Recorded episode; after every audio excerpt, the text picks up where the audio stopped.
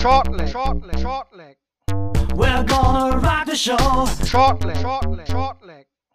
Bang your head and let it flow. Short leg, short leg, short leg. Der Daten.de Podcast. Short leg, short leg, short leg.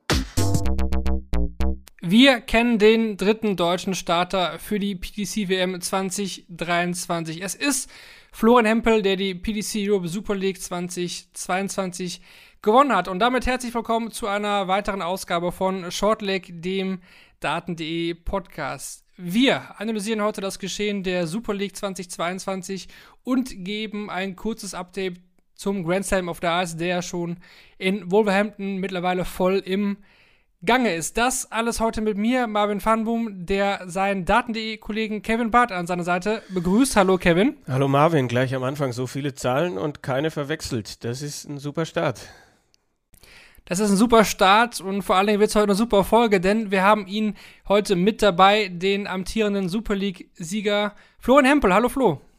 Ich grüße euch. Ja, vielen, vielen Dank äh, für die Einladung. Schön, dass ich hier sein darf und schön, dass meine Stimme wieder fit ist. Die, wir, wir werden sie beanspruchen, die nächsten. Definitiv. Schön, dass das so kurzfristig dann wieder geklappt hat. Du bist ja schon öfter hier da gewesen. Also vorstellen müssen wir dich nicht mehr, denke ich. Sollte mittlerweile jeder dich kennen. Ja, also wie schon gerade gesagt, Super League und Grand Slam sind heute unsere Hauptthemen. Bevor wir aber zur Super League kommen, schauen wir ganz am Anfang ganz kurz auf die letzten beiden Players Championship des Jahres. Da gab es auch den Grand Slam Qualifier, da blicken wir noch ganz, ganz kurz drauf, denn das hatten wir in der letzten Sendung noch nicht mit drin. Und dann klar, der Hauptpart heute zur Super League mit äh, dem aktuellen Sieger. Und äh, am Ende schauen Kevin und ich dann auch noch ein bisschen auf das Geschehen des Grand Slam of Darts. Wir nehmen heute auf am Montag, den 14. November, heißt ja, die ersten beiden Gruppenspieltage sind da schon gespielt. Wir gehen nochmal kurz die Gruppen durch. Was ist bisher passiert? Was kann noch passieren? Und was erwartet euch dann vielleicht in der K.O.-Phase. Shortleg ist weiterhin empfangbar auf den allseits bekannten Podcatchern wie Spotify, meinsportpodcast.de, Apple und Google Podcasts sowie auch dem Daten.de YouTube-Channel. Wie immer, da auch der Hinweis von uns. Da gibt es wöchentlich auch die Folgen von All In Time to Dart.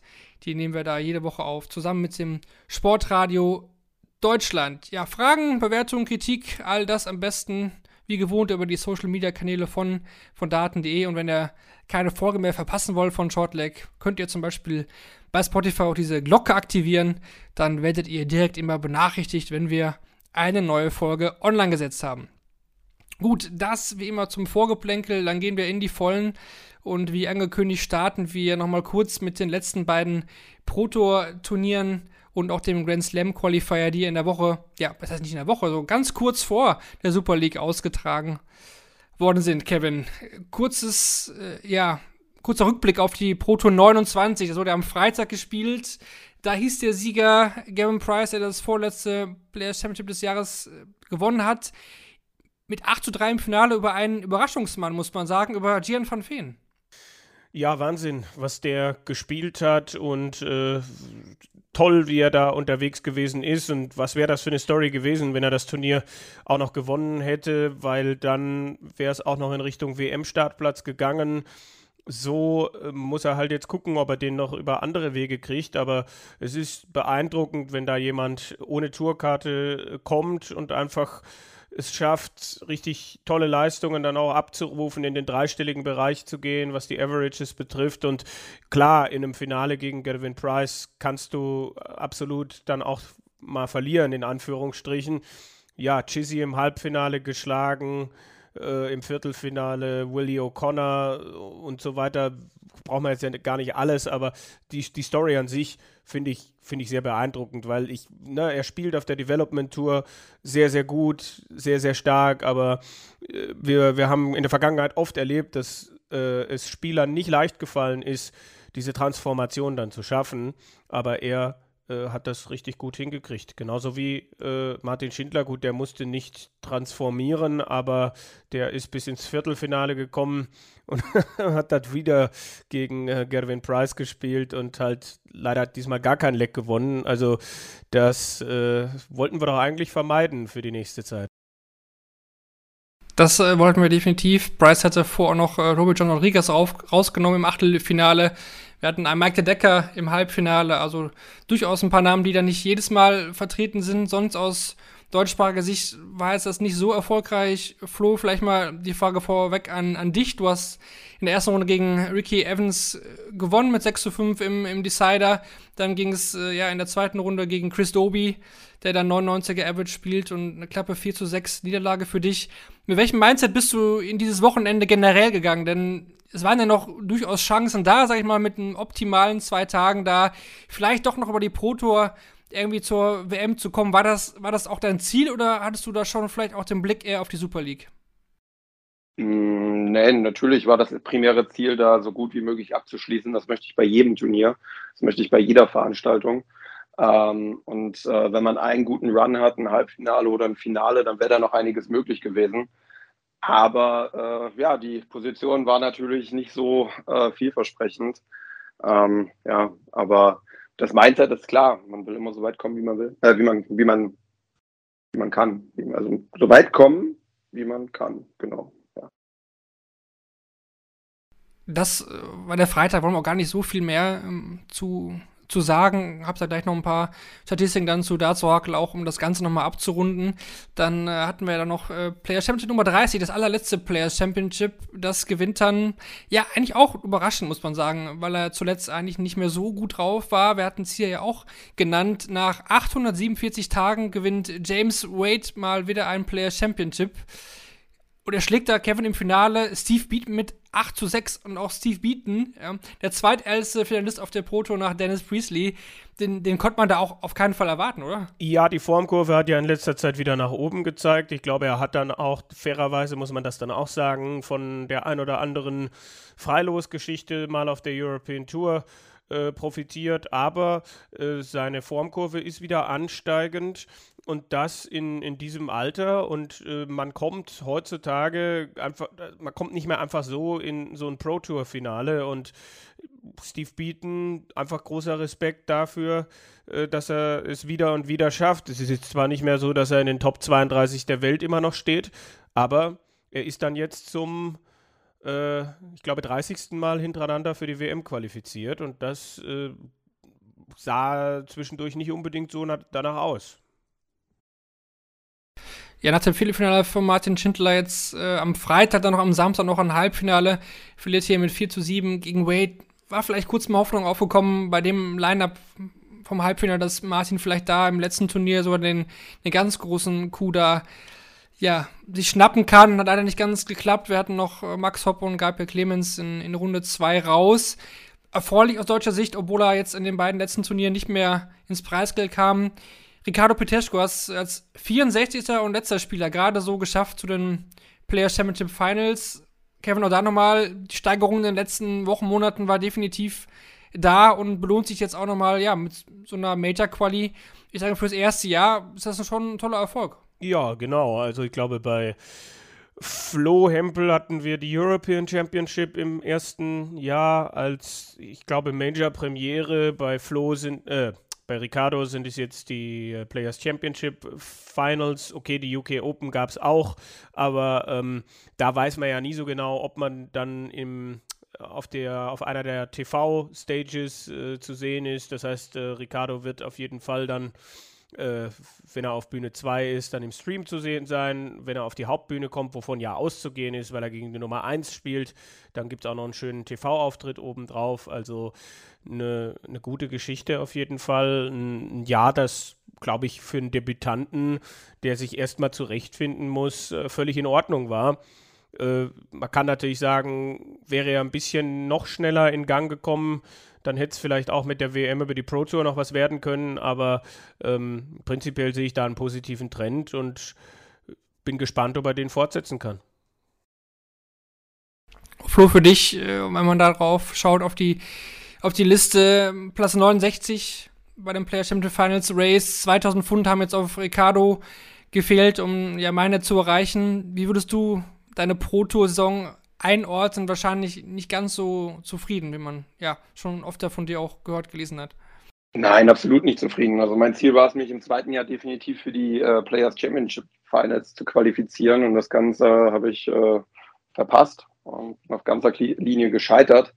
Ähm, ja, ich hatte echt Probleme Anfang des Jahres, habe nicht in mein Spiel gefunden. Ähm, ja, viele, viele, viele gute Momente zwar gehabt, aber irgendwie die Ergebnisse nicht eingespielt. Wenn man selber mal hoch im Average war, dann ist man in jemanden reingelaufen, der einfach noch mal höher oder besser gespielt hat. Und äh, wenn man mal den Gegner vielleicht in sein B-Game angetroffen hat, dann hat man selber es nicht geschafft, mal über sein B-Game zu kommen und hat die Spiele auch verloren. Ähm, also es war alles andere als ein einfaches Jahr für mich. Ähm, ich glaube, ein Viertelfinale habe ich. Ansonsten, ähm, ja, ja, ist nicht das, was ich mir äh, vorgenommen habe und vorgestellt habe. Waren es zu viele Erstrundenniederlagen? Also ich hab, kann jetzt nicht die genaue Zahl nennen. Ich habe eben mal, bin so durchgeklickt, es muss so ungefähr die Hälfte aller 30 Players Championships gewesen sein. Definitiv. Also äh, wenn man da einfach mal noch ein Drittel abzieht, äh, ähm, also sprich, man geht vielleicht nur mit zehn Erstrundenniederlagen raus, dann hätte es für die Players Championship Finals gereicht. Auch das hätte mich am Ende, am Ende des Jahres wahrscheinlich nicht zufriedengestellt, aber dann wäre ich zumindest dabei. Ähm, ja, natürlich viel zu viele Erstrundenniederlagen, gerade am Anfang des Jahres. Für mich war es auch eine krasse Umstellung. Ähm, ich kam aus einem ja, äh, Corona-geplagten Spielplan, der sehr, sehr eng getaktet war. Äh, Ende des letzten Jahres von August bis Dezember war ich ja fast nur unterwegs, nur auf Turnieren, von European Tour zur Pro Tour wieder zurück und dann EDC und wieder dahin und wieder fünf Tage Players Championships und, und, und. Und Anfang des Jahres fing es halt mit dem ja, normalen Spielplan an, wo man halt wirklich drei Turniere oder drei Turniertage pro Woche hat, Woche für Woche hin und abreisen muss. Davon einen Qualifying Day für die European Tour, zwei Pro Tour Turniere. Ähm, an den Rhythmus musste ich mich gewöhnen und damit hatte ich wirklich Schwierigkeiten, muss ich ganz ehrlich zugeben. Wir hören es immer von Gaga, der eigentlich immer froh war, dass dieser alte Spielplan zurückkehrt. Der es lieber hat, so diese Wochenenden und nicht diese ganzen, ganzen ja, Super Series, die wir hatten ja im letzten Jahr, wo die Turniere so geballt waren. Also würdest du eher sagen, dass dir das eher entgegenkommt? Wir hatten jetzt auch die Super League, die ja auch an mehreren Tagen hintereinander gespielt worden ist. Ist dir das vom, vom Rhythmus her lieber als immer dieses Wochenende, Freitag, Samstag, Sonntag und dann wieder ein paar Tage Pause nach Hause und dann wieder hinfliegen? Ähm, ja, was heißt lieber? Also der Plan nächstes Jahr sieht exakt genauso aus wie dieses Jahr am Anfang. Und äh, dementsprechend ähm, ist es eigentlich egal, was mir lieber ist. Ich muss mich darauf einstellen. Und ich werde auch mit einem besseren, äh, besser vorbereitet einfach in das Jahr starten, weil ich jetzt auch einfach weiß, was da auf mich zukommt, äh, in welcher Form das auf mich zukommt, dass einfach äh, mehr Anreise- und Abreisetage für weniger Turniere ähm, anstehen. Und ähm, ich werde dann einfach mein Mindset dahingehend ändern müssen ähm, dass ich lieber fünf, sechs Turniere in Folge spiele, das ähm, ja, oder fünf, sechs Tage in Folge. Ähm, mag vielleicht, ja, mag vielleicht richtig sein, aber ähm, der Spielplan wird sich nicht mir anpassen, sondern ich muss mich dem Spielplan anpassen. Dann schau noch mal kurz auf die Ergebnisse. Du verlierst dagegen Adam Gafflers mit 3 zu 6 äh, im, im Stream. Gafflers hat es dann tatsächlich auch noch als letzter Spieler zur WM geschafft über die, die Pro Tour. Dahingegen Kevin, Spieler wie Ryan Joyce, Jeffrey Deswan, Scott Wade, John Henderson und vor allen Dingen auch, ja, er war ja mal Mr. Pro Tour, ja. Ian White hat es nicht geschafft zur, zur Weltmeisterschaft. Also es hat wirklich einige, ja, bekannte Namen, vor allen Dingen von, von früheren Jahren da erwischt. Ja, für Ian sah es ja dann zwischendurch wieder besser aus, aber da haben dann einfach auch die Ergebnisse gefehlt. Ähm, interessant war dann natürlich, dass die letztendliche vorläufige Nichtqualifikation von Ian White zur WM dann mit einer Niederlage gegen Raymond van Barneveld besiegelt wurde, wo Ian White vor elf Jahren, äh, ich sag mal, zum ersten Mal auf den Radar gekommen ist, weil er beim Grand Slam of Darts in der Gruppenphase einen gewissen Raymond van Barneveld geschlagen hatte. Also White war damals halt ein Spieler wie jeder andere, auf der Tour aktiv, mal besser, mal schlechter. Und ich kann mich noch sehr gut erinnern, dass dieses äh, Spiel beim Grand Slam 11 gegen Barney ein erstes Ausrufezeichen im TV war und jetzt elf Jahre später läutet eine Niederlage gegen genau diesen Barney dann sein letztliches WM aus über die Pro Tour zumindest ein, wobei ich Ian White natürlich schon auch zutraue, mit seiner Erfahrung diesen PDPA Qualifier zu gewinnen. Aber ich finde schon, man hat auch, wenn man sich dann den Grand Slam Qualifier einen Tag später angeschaut hat, hat man schon gesehen, so hoch waren die Werte jetzt da nicht. Also die, die permanenten dreistelligen Averages haben wir bei denen, die sich qualifiziert haben, nicht gesehen. weil für viele halt klar war, es ist kein European Tour Qualifier, sondern es geht hier um ein großes TV-Turnier. Um, und wenn ich da ein Spiel verliere, dann ist es halt vorbei. Dann, dann äh, habe ich nicht nächste Woche direkt wieder die Möglichkeit, mich, mich wieder zu qualifizieren oder am selben Tag. Ja, gutes Stichwort. Grand Slam Qualifier, den nehmen wir auch nochmal kurz unter die Lupe. Da wurden ja wieder acht Plätze ausgespielt für das äh, Major-Turnier in Wolverhampton. Diese ging jetzt dann an Richie Etthaus, Raymond von Barnefeld, Adam Gafflers, Alan Suter, Martin Schindler, aus deutscher Sicht sehr erfreulich, Luke Woodhouse, aus österreichischer Sicht sehr erfreulich, Mensa Sulevic und an Jermaine Vatimena. Flo, für dich war klar, das ist jetzt am Sonntag das Turnier und am Montag geht es schon weiter in Niedernhausen. Da war ja dann auch Start der Super League, also viele Stunden waren nicht dazwischen. Und hättest du dich qualifiziert, wäre nach der Super League am nächsten Tag dann auch direkt äh, der, der Grand Slam gestartet. Äh, hattest du dich da auf alle ja, Eventualitäten da auch vorbereitet, reisetechnisch? Ja, also ich habe natürlich noch nichts äh, gebucht, aber man hat sich zumindest schon mal die äh, Flugzeiten und die Reisepläne äh, vorher zurechtgelegt und äh, was in welchem Falle passieren könnte, wann man wie anreisen kann. Ähm, stand ja auch nicht unbedingt fest, dass ich beim Super League-Finale stehe oder überhaupt den Finaltag erreiche. Hätte ja auch am Donnerstag schon vorbei sein können, dann wäre da ein Tag wieder Luft gewesen. Ähm, das sind alles so Sachen, die man im Vorfeld gar nicht weiß, aber irgendwie berücksichtigen müsste. Also für mich wäre es dann äh, ja am äh, Samstagmorgen 6 Uhr von Frankfurt wieder rübergegangen.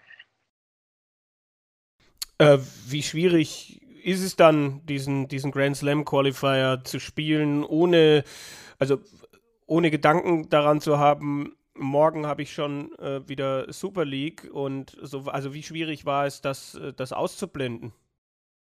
Mm, das ist gar nicht so schwierig, weil wenn man in so einem Turnier ist und startet an diesem Tag, dann hat man nicht unbedingt den nächsten Tag schon vor Augen oder darf man auch gar nicht haben. Ähm, ich habe natürlich mich auf den Qualifier konzentriert und fokussiert, habe da versucht, natürlich mich zu qualifizieren. Ähm, sonst hätte ich ja auch äh, einfach absagen können bzw. auslassen können.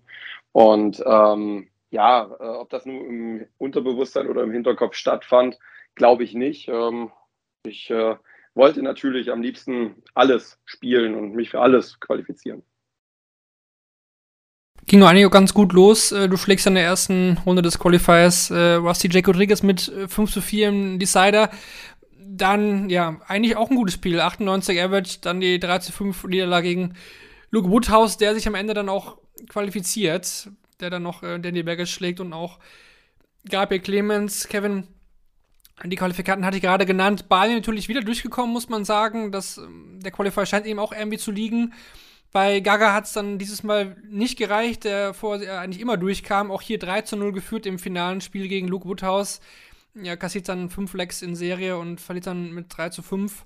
Aber ja, Martin Schindler hat es dafür geschafft, aus deutscher Sicht. Ähm, die Zeitler gegen Mike de Decker war ein wackeliges Ding, aber hat es am Ende gereicht und auch für Menzo Sulovic. Da, kon da, konnte man auch nicht so mit rechnen, oder? Dass Menzo jetzt äh, den Qualifier hier übersteht, schaut man sich nochmal da die Ergebnisse an von, von Mensur.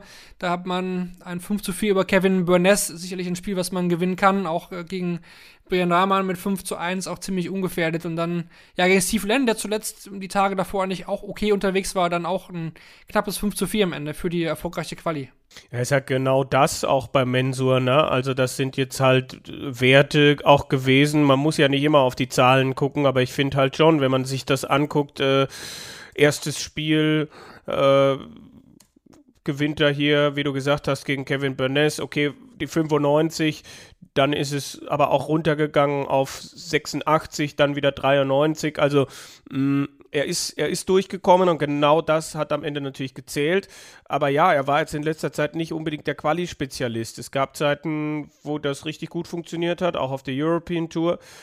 Aber halt dann in letzter Zeit nicht mehr, was natürlich zur, zur Formentwicklung gepasst hat. Auf der anderen Seite konnte man ja durchaus wieder gewissen Aufwärtstrend bei Menso erkennen und er hat jetzt andere Darts und er hätte diesen Wechsel nicht gemacht, wenn er es nicht dann nicht nochmal, äh, doch nochmal wissen wollen würde. Also so sehe ich das. Und ja, er, er, ist durchgekommen. Ich kann mich auch erinnern, dass, er, dass es Jahre gab, wo er den Grand Slam Qualifier dann gar nicht gespielt hat. Vielleicht auch, weil er gedacht hat, er sei schon qualifiziert. Will ich nicht ausschließen. Ähm, aber schön, dass er dabei war und sich dann jetzt belohnt hat und durchgekommen ist. Und äh, gerade für jemanden, der dann neue Darts hat, der sich dann für die Zukunft nochmal was vorgenommen hat, ist so ein Turnier mit drei Gruppenspielen mit Sicherheit eine gute Gelegenheit, äh, um dann nochmal Rhythmus zu kriegen, um sich nochmal einzuspielen, um äh, einfach nochmal äh, vielleicht einen Schritt in die richtige Richtung machen zu können. Nochmal zu Gaga, der hat äh, alle 13 Spiele vorher gewonnen im, im Grand Slam Qualifier, jetzt dann die erste Niederlage. Martin Schindler hat es auch jetzt zum dritten Mal geschafft über, die, über den Grand Slam Qualifier nach Wolverhampton. Und Mentor ist der erste Österreicher, der es geschafft hat, über diesen Qualifier sich zu qualifizieren. Hm. Über andere Wege hatten das ja schon mal er selbst natürlich und auch Robert John Rodriguez geschafft. Einige große Namen natürlich auch wie jedes Jahr hier hängen geblieben. Zum Beispiel Stephen Bunting, James Wade, Vincent van der Voort, Dimitri Vandenberg oder Jose de Sousa, alle nicht mit dabei. Natürlich hat es auch ja, Player Championship Sieger getroffen, wie jedes Jahr. Danny Jansen zum Beispiel da nochmal vielleicht abschließend, Kevin, die Frage, wir haben jetzt hier acht Plätze ausgespielt, es sind wieder Player Championship-Sieger auf der Strecke geblieben. Das ist eigentlich die, ja, die Diskussion, die man jedes Jahr führt. Sollte man nicht lieber erst alle Player Championship-Sieger damit reinnehmen und diesen Qualifier eigentlich, ja, ein bisschen reduzieren oder, oder vielleicht sogar ganz abschaffen, wenn man genug Plätze über die Sieger hat. Es werden ja die ganzen ihr, ihr, wisst ja wahrscheinlich, die ganzen äh, Major-Finalisten und Sieger eingeladen, dann New Pinto-Gewinner und so weiter. Jetzt ist der Cut äh, bei Rob Cross ja sauber durchgelaufen, der zwei Player Championships gewonnen hat. Leute wie Brandon Dolan zum Beispiel, aber auch nicht mit dabei. Ne? Wie, siehst, wie siehst du diesen Qualifier? Ähm, also ich finde es schon ein bisschen problematisch, wenn ein Viertel der Startplätze über einen offenen Qualifier ausgespielt werden. Da ist mir zu viel Zufall drin. Ich habe kein Problem mit einem Qualifier, aber ich könnte auch damit leben, wenn es am Ende nur vier Plätze sind und noch mehr Turniersieger da reinrutschen würden oder wenn man irgendwie nochmal eine Nachrückerrangliste bilden würde, wo dann vielleicht auch äh, berücksichtigt wird, wer zum Beispiel besonders viele große Halbfinals erreicht hat. Ich glaube, da ist James Wade besonders ähm, unglücklich gescheitert, weil er ja dann doch in dem Bereich gut unterwegs war. Vielleicht ist das nochmal eine Variante.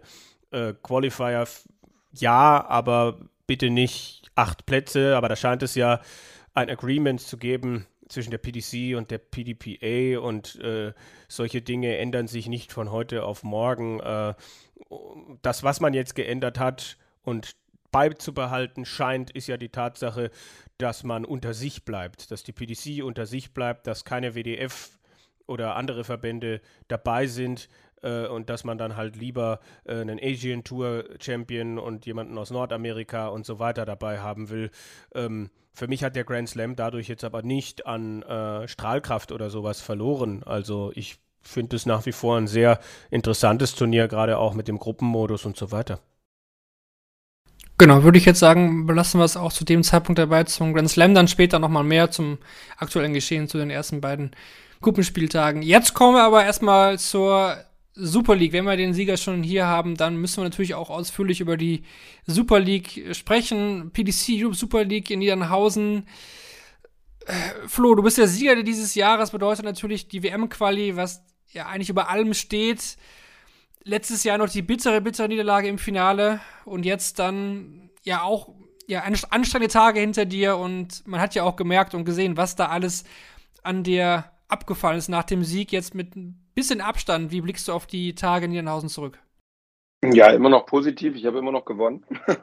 also, ähm, ich äh, bin immer noch happy natürlich, dass ich den Sieg einfangen konnte und wie du schon sagst, da ist nachdem der Matchstart reingefallen ist, so viel Druck abgefallen.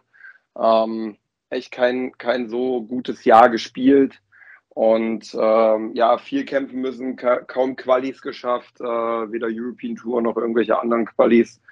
Und ähm, ja, ähm, wenn man letztes Jahr eine relativ gute WM gespielt hat äh, und äh, dieses Jahr in den letzten Monaten, egal wo man ist, ob auf dem Turnier oder auf dem Event, immer wieder gefragt wird, ob man schon für die WM qualifiziert ist und jedes Mal Nein sagen muss, äh, wird man ähm, ja nicht, nicht nur, dass die Antwort Nein nicht schön ist, sondern wird man auch immer wieder daran erinnert, wie, wie schwierig dieses Jahr ist und äh, wie gern man doch Ja sagen würde. Und ähm, ja, dann diese fünf Tage voller Darts, Anstrengung, ja, das hat einfach echt viel, viel, viel abverlangt. Und als das Ding dann reingefallen ist, ähm, ja, da ist dann auch wirklich tatsächlich alles aus mir rausgebrochen, was, was sich irgendwie angestaut hat an Emotionen, an Druck, an, ja, eigentlich, eigentlich alles. Alles hat sich irgendwie entladen und ja, ich glaube, das konnte man halt auch hören und sehen. Du, du warst ja sehr, sehr lange ungeschlagen, muss man sagen. Dieser Super League ging ja in der, in der Vorrunde los. Da hast du gar kein Match verloren. Dann auch am ersten Tag der Hauptrunde würde ich jetzt mal, also nenne ich jetzt mal die zweite Phase, das Hauptrunde bezeichnen. Da warst du ja auch lange dann weiterhin ungeschlagen, am Ende da auch mit 11 äh, aus 14 durchge durchgegangen wie, wie war das? Du wusstest ja dann irgendwann auch, du bist auf jeden Fall für die Playoffs qualifiziert. Ging es dann nur noch darum, irgendwie auch Platz 1 abzusichern und vielleicht auch ein paar Kräfte zu sparen? Oder war es bei dir eher so, ey, ich versuche erstmal hier wirklich alle Spiele zu gewinnen und dann einfach mal gucken, was dann im Final, Finaltag geht? Oder war da echt auch schon ein bisschen der Gedanke, ja, es ist ja eh schon so anstrengend, die letzten Tage ein bisschen Kraft für den Finaltag zu sparen? Ähm, ja, also der Donnerstag ähm, war dann tatsächlich nach den sieben Siegen äh, am am Mittwoch äh, war dann so gestaltet von mir, dass ich in den Tag gegangen bin. Natürlich möchte ich jedes Spiel gewinnen, aber ähm, man nimmt sich halt nicht so viel Zeit am Practice Board vielleicht wie am Tag davor. Ähm, man gönnt sich mehr Ruhepausen, äh, wie gesagt, zwischen den Spielen, nicht in den Spielen, geht ähm, dementsprechend vielleicht auch weniger Practice Darts ans Board und dann äh, ja, äh, versucht man natürlich jedes Spiel zu gewinnen, aber schon irgendwie mit dem Hintergedanken, morgen wird anstrengend. Irgendwie ist man schon durch, man holt jetzt hier noch die zwei, drei Siege, dann ist man auf jeden Fall safe dabei. Ähm, ja, und äh, dann startet man mit einer Niederlage in den Tag. Das äh, hat den Plan dann auch relativ schnell zunichte gemacht.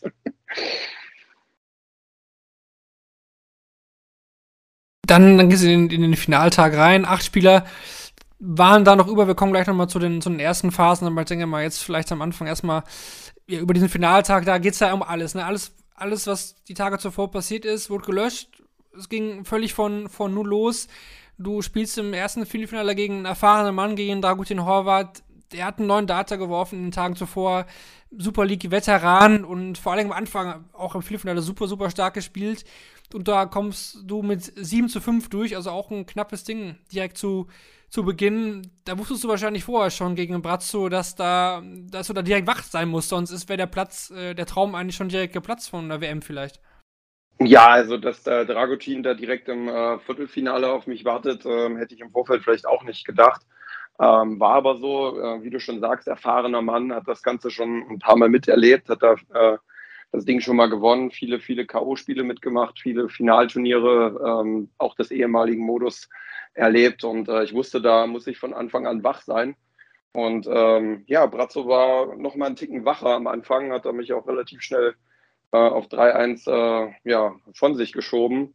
Äh, allerdings war mir so ein bisschen die Überzeugung in den Tagen gewachsen, ähm, dass ich äh, in mir gesagt habe, immer wieder, das wird er nicht die ganze Zeit spielen. Das wird er nicht die ganze Zeit spielen. Er wird nicht die ganze Zeit zwölf Data werfen. Und so war es dann auch. Und das sind so Gedanken, die bei mir mental vorgeherrscht haben, um mich nach oben zu ziehen. Und dann konnte ich mich zurückkämpfen. Und äh, ja, das sind halt so einfach so Gedanken, die man hat äh, und die einen hoffen lassen, die einen äh, weiterspielen lassen, die einen kämpfen lassen. Und äh, ja, zum Glück hat es äh, gereicht im Viertelfinale war ja auch generell den ganzen Tag über ein sehr, sehr hohes Grundniveau insgesamt, aber auch von dir Tagesaverage äh, von über 96 Punkten. Dieses auf den Punkt da zu sein, das äh, ist dann schon auch ein Kunststück, denke ich, oder? Ja, ich bin sehr gereift in den letzten anderthalb, zwei Jahren auf der Tour. Ähm, dieses On-Point-Sein, dieses äh, auf den Punkt seine Leistung abrufen, zu können. Das habe ich schon gelernt, wenn ich auch auf der Pro Tour es mitunter nicht immer hinbekommen habe. Aber ähm, es sind trotzdem Erfahrungswerte, die mir in dem Moment geholfen haben, äh, wo ich wusste, okay, jetzt ist Finaltag, jetzt ist Crunch-Time, jetzt musst du da sein.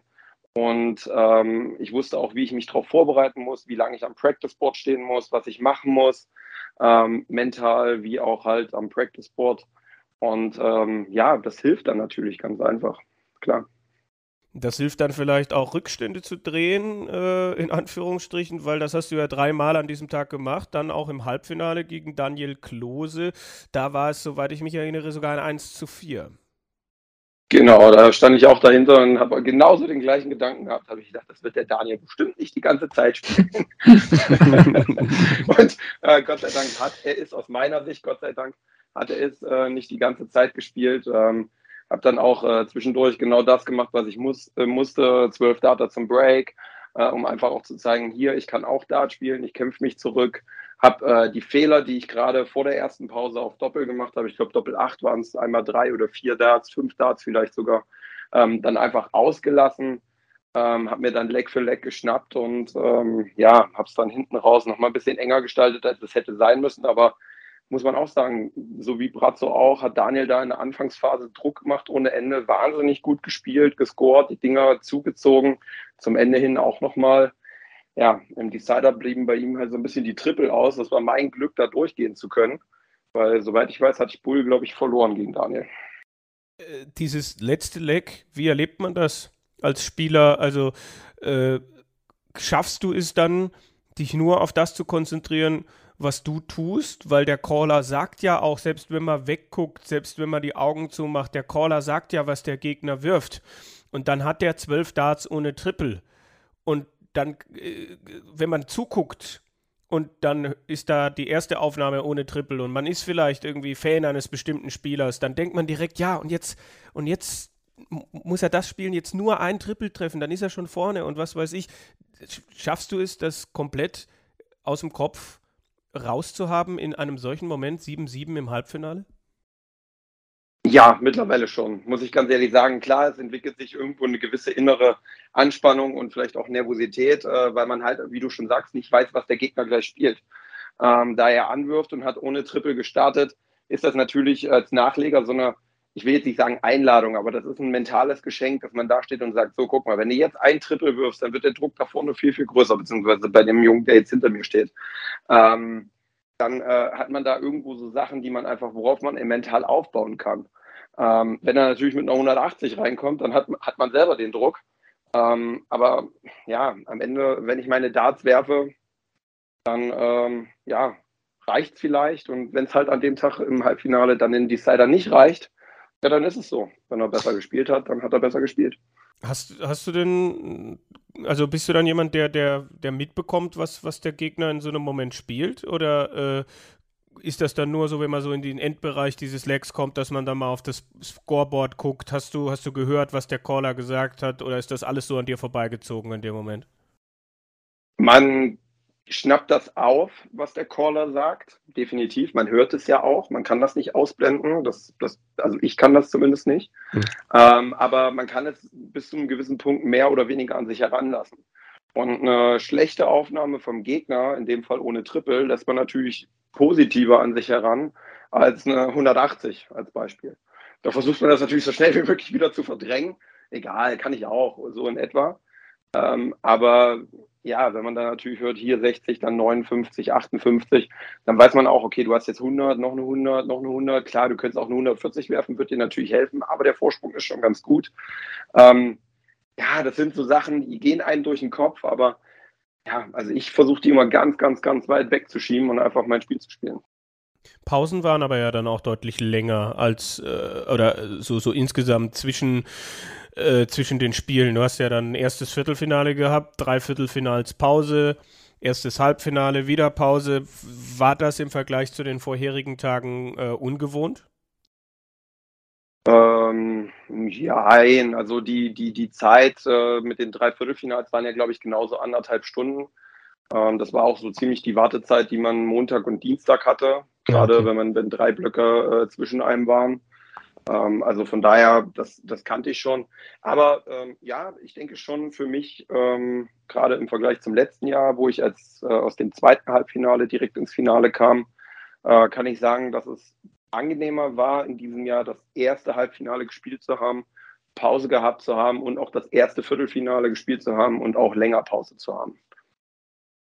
Ja, und dann kam das Finale gegen Nico Springer. Äh, ein Spiel auf, auf tollem Niveau, äh, wie dieser komplette Finaltag, bis auf, glaube ich, zwei Averages in diesen sieben Spielen, war alles über 90.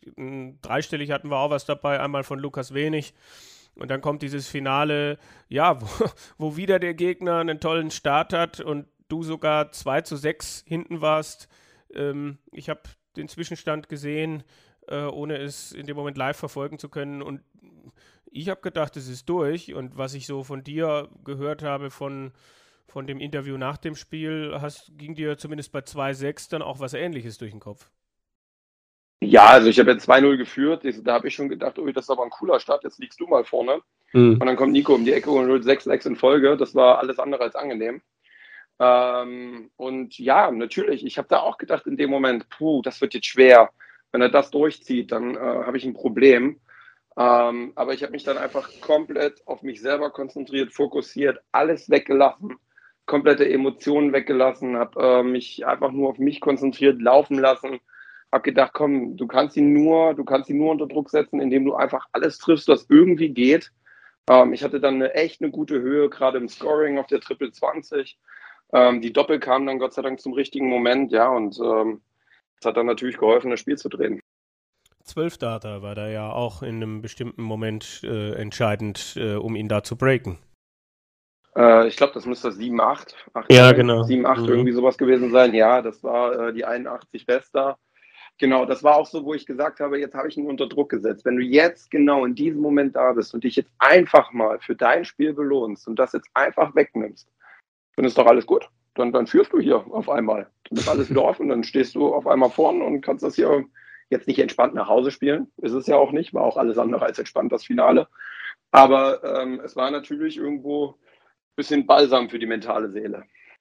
Ja, ich, ich weiß nicht, ob wir jetzt, also wir werden jetzt bestimmt nicht zehn Minuten über die, über die Spannungen in diesem Spiel reden, aber äh, ich glaube, es wäre komisch, wenn wir es komplett weglassen würden. Ähm, einfach nur, äh, hat man das Konnte man das aus deiner Sicht vor dem Match kommen sehen oder äh, sind das Dinge gewesen, die einfach passiert sind? Das eine kommt zum anderen und dann ist man in dieser Situation und, und muss irgendwie damit umgehen? Ja, also zu den emotionalen äh, Spannungen oder zu den Nicklichkeiten da auf der Bühne habe ich nach dem Spiel ja schon was gesagt. Und da will ich jetzt auch gar nicht groß eingehen. Ähm, ich glaube, das hat sich einfach aufgrund ja, der Situation, äh, es ging um viel für uns beide. Für uns beide ging es um sehr viel. Ähm, es war ein Finale, äh, einfach hochgeschaukelt aus Kleinigkeiten, eigentlich aus nichts hochgeschaukelt. Und ähm, ich habe mich da ein bisschen gestört gefühlt. Er hat sich gestört gefühlt. Ähm, ja, und äh, dann hat sich das hochgeschaukelt. Ich habe mir das Spiel jetzt auch gestern Abend nochmal mit ein bisschen Abstand in voller Länge angeguckt. Ähm, und äh, ich finde, glaube ich, nach dem 2 zu 6 haben wir es eine Weile laufen lassen. Dann gab es nochmal irgendwie Kleinigkeiten zum Ende hin wieder laufen lassen. Ähm, also jetzt von außen betrachtet, ähm, fand ich, äh, es hat sich ein bisschen schlimmer angefühlt, als es von außen aussah. Ja. Ja, äh, also ich persönlich bin da jetzt einfach, äh, na, solche Dinge passieren. Äh, fand es natürlich interessant, wie die Meinungen dann einfach auseinandergehen, wie das verschiedene Leute erlebt haben, dass es Leute gab, die gesagt haben, der eine war doch viel schlimmer als der andere und umgekehrt und dann welche gesagt haben, bis heute fand ich den Hempel ja sympathisch, aber jetzt, also es ist ganz, ganz interessant. Äh, 100 Menschen haben dasselbe Spiel gesehen, aber jeder, jeder sagt was anderes. Also das Einzige, was mich jetzt gestört hat, in Anführungsstrichen gestört, ich konnte ruhig schlafen, alles gut, war die Geschichte, wo ich so denke, wenn ein Spiel aus ist, dann sollte ich halt jemandem die Hand schütteln. Und dann, äh, das ist so das Einzige, was ich jetzt so sehe. Aber ich bin jetzt nicht derjenige, der, der dich jetzt nochmal danach fragen muss. Das ist meine, meine Einschätzung, dass ich es schade fand, dass es keinen Handshake gegeben hat. Äh, aber ich weiß ja, dass ihr alles soweit mir bekannt irgendwie, dass ihr nochmal gesprochen habt und, und äh, ausgeräumt wurde, was, was man ausräumen konnte. So. Also bisher wurde noch nicht gesprochen. Ach so, ähm, okay. Ähm, muss, ich ganz, muss ich jetzt mal äh, klar dazu sagen, dass äh, äh, bisher äh, da noch nicht irgendwie ein Gespräch zwischen mir und Nico stattgefunden hat. Ähm, sicherlich das mit dem Handshake, äh, das war sicherlich alles äh, sehr, sehr unglücklich gelaufen. Ich habe heute einen Beitrag von Nico gesehen. Er fühlte sich von meiner Reaktion, von meinem Jubel provoziert. In der Hinsicht möchte ich auch einfach sagen, okay, sorry, das war in keinster Weise meine Absicht. Da ist einfach so viel Druck, so viel Emotionen von mir abgefallen, dass ich es einfach rauslassen musste. Ich, ich ähm, ja, wie jeder weiß, ich komme vom Handball. Ich, ich, ich, kann auch, ich kann auch ein bisschen äh, emotionaler werden und ähm, ja, dem, wie ich die Situation wahrgenommen habe, ich äh, bin dann da hinten von den Boards gekommen, wollte hin, das Nico zu den Schreibern hin und dann sind wir uns irgendwie nicht mehr äh, über den Weg gelaufen. Ähm, sicherlich unglücklich. Ich hätte ihm gern die Hand gegeben. Er hätte mir vielleicht auch gern die Hand gegeben. Hätte ich nicht so ausführlich gejubelt. Ähm, ja, nach so einem emotional aufgeladenen äh, Finale kein schönes Ende, in keinster Weise. Ich bin auch immer pro Handshake, aber ähm, dass da irgendwas äh, gesprochen wurde, äh, persönlich oder, oder, oder, äh, ist definitiv nicht der Fall. Ja, es hörte sich jetzt für mich, der irgendwie nur das Interview nach dem Spiel dann noch gehört, gesehen hat, äh, hört es sich so an, dass ihr irgendwie äh, hinter der Bühne nochmal kurz irgendwie gesprochen habt oder sowas. Äh, aber ich wollte da jetzt auch nicht irgendwie äh, zu tief oder was weiß ich äh, einsteigen. Ja, also er hatte ja auch jetzt offiziell gratuliert, auch wenn es halt über schriftlichen Wege war, ne? Über Social Media. Du hattest ihn ja auch auf Instagram unter ein paar Posts oder zumindest einen, den ich gesehen habe, auch verteidigt.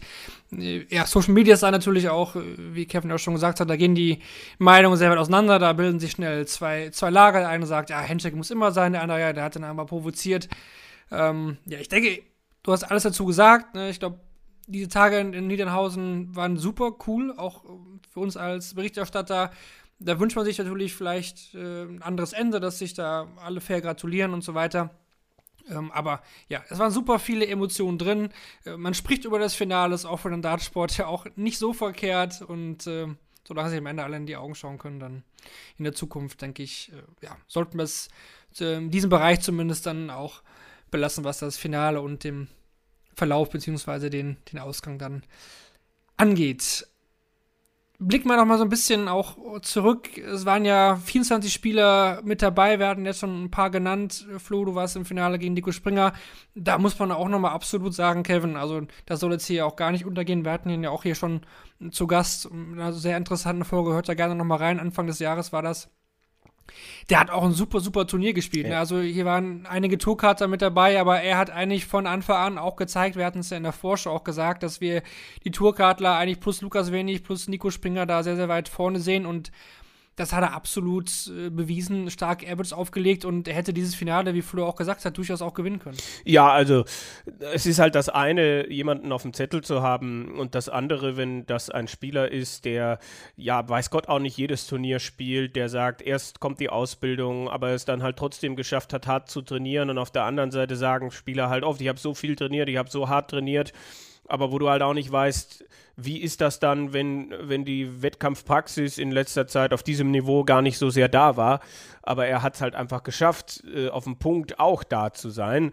Und, und auch in seinen Gruppen dann einfach auch, äh, ich sag mal, einsam seine Kreise letztlich gezogen und dann äh, auch einen, einen, tollen Finaltag gespielt. Also immer wieder auch Lösungen gefunden, äh, Lukas Wenig da auszubremsen, wie der im Viertelfinale unterwegs war und den dann im Halbfinale zu stoppen, das ist die eine Geschichte. Und äh, auch Ricardo Pietreczko dann im, im Viertelfinale zu kriegen, das war Sicherheit jetzt auch nicht das, das Dankbarste, was du da, ja, wer war dankbar? Also so kann man das ja vielleicht nicht sagen, aber äh, einen Tourcard-Holder zu kriegen, wenn du, wenn du deine Gruppe gewonnen hast. In die Richtung wollte ich, wollte ich gehen. Also ich glaube, Nico hat viel Werbung für sich selber gemacht, viel Potenzial gezeigt und äh, mit Sicherheit gehört er zu denjenigen, bei denen man sich wünscht, dass der Zeitpunkt, bei dem er sagt, ich gehe auf die Tour, ich versuche alles für diese Karte, dass dieser Zeitpunkt nicht mehr weit weg ist. Das hoffe ich und wenn es anders ist, werde ich nicht derjenige sein, der, der laut blökt und sich beschwert, weil äh, es ist sein Leben, es ist seine Karriere, aber er hat sehr viel Spaß gemacht die letzten Tage auf jeden Fall. Es gibt ja auch noch den, den West, äh, Western Qualifier. Vielleicht spielt er ihn, ich weiß es nicht. Äh, da liegen mir ja noch keine Infos vor. Können wir vielleicht nochmal in Erfahrung bringen. Aber da gibt es ja noch die Chancen auch für die Deutschen, die jetzt hier mit dabei waren. Das ist ja definitiv so, dass die in Kalka dann auch nochmal an den Start gehen können. Und vielleicht kommt ja ein Deutscher durch. Klar, die Konkurrenz wird sehr groß sein ne, mit den Niederländern. Ja. Aber ja, mal gucken, wer da am Start ist. Und vielleicht gibt es ja noch einen weiteren deutschen Teilnehmer. Den kannst du ja vielleicht auch noch in Form von Ricardo oder Max dann auch noch im PDPA-Qualifier geben. Also das, die Chance besteht ja da auch noch. Definitiv auch zu erwähnen ist Daniel Klose, Kevin. Ja. Auch der hat über die Tage hinweg äh, definitiv imponiert. Auch den hatten wir ja auch hier genannt, hat auch eine starke äh, Modus Super Series zuletzt gespielt und äh, hat ja auch in der Super League schon mal, jetzt abgesehen vom letzten Jahr, wo er ja überraschenderweise schon in der ersten Phase ausgeschieden ist, mhm. ähm, auch schon mal stark performt. Und wir hatten ja auch schon das Spiel jetzt gegen, gegen Flo im Halbfinale genannt. Ne? Auch da geht's in den Decider. Ähm, da reicht dann Flo jetzt ein 16-Data aber auch der macht, macht eine tolle Entwicklung hin. Also sehr, sehr steady finde ich ihn vor allem. Also er kommt, äh, klar, hat auch mal Averages, die der weit nach oben gehen, aber für mich ist er so sehr, sehr konstant unterwegs. Man weiß eigentlich so ein bisschen, was man von bekommt, so ein bisschen 90, ein bisschen plus drüber, ein bisschen drunter. Mhm. Aber da sind nie so Ausraster nach unten mit dabei. Ja, äh, ich glaube, das ist eine tolle Entwicklung, also die dann auch dieses Jahr, man hat auf der, in der Q-School hat man den ein oder anderen Run gesehen, in der Challenge Tour gab es äh, tolle Momente von ihm, äh, in der Super Series und jetzt halt auch in der Super League, also und auch da, das dann in der, in dem Moment halt auch abzurufen, in den Tagen, wo es darum geht, sich vielleicht nicht zu sehr verrückt machen zu lassen, okay, bei, bei, bei 7-7 gegen Flo, da hat er vielleicht dann doch ein bisschen zu sehr nachgedacht und dann hast du die erste Aufnahme ohne Triple und der Gegner trifft einen Triple und dann denkst du, ja, jetzt sollte schon was kommen und dann kommt halt nichts, dann kommt halt zwölf Darts lang nichts. Das ähm, da geht dann eins zum anderen, denke ich.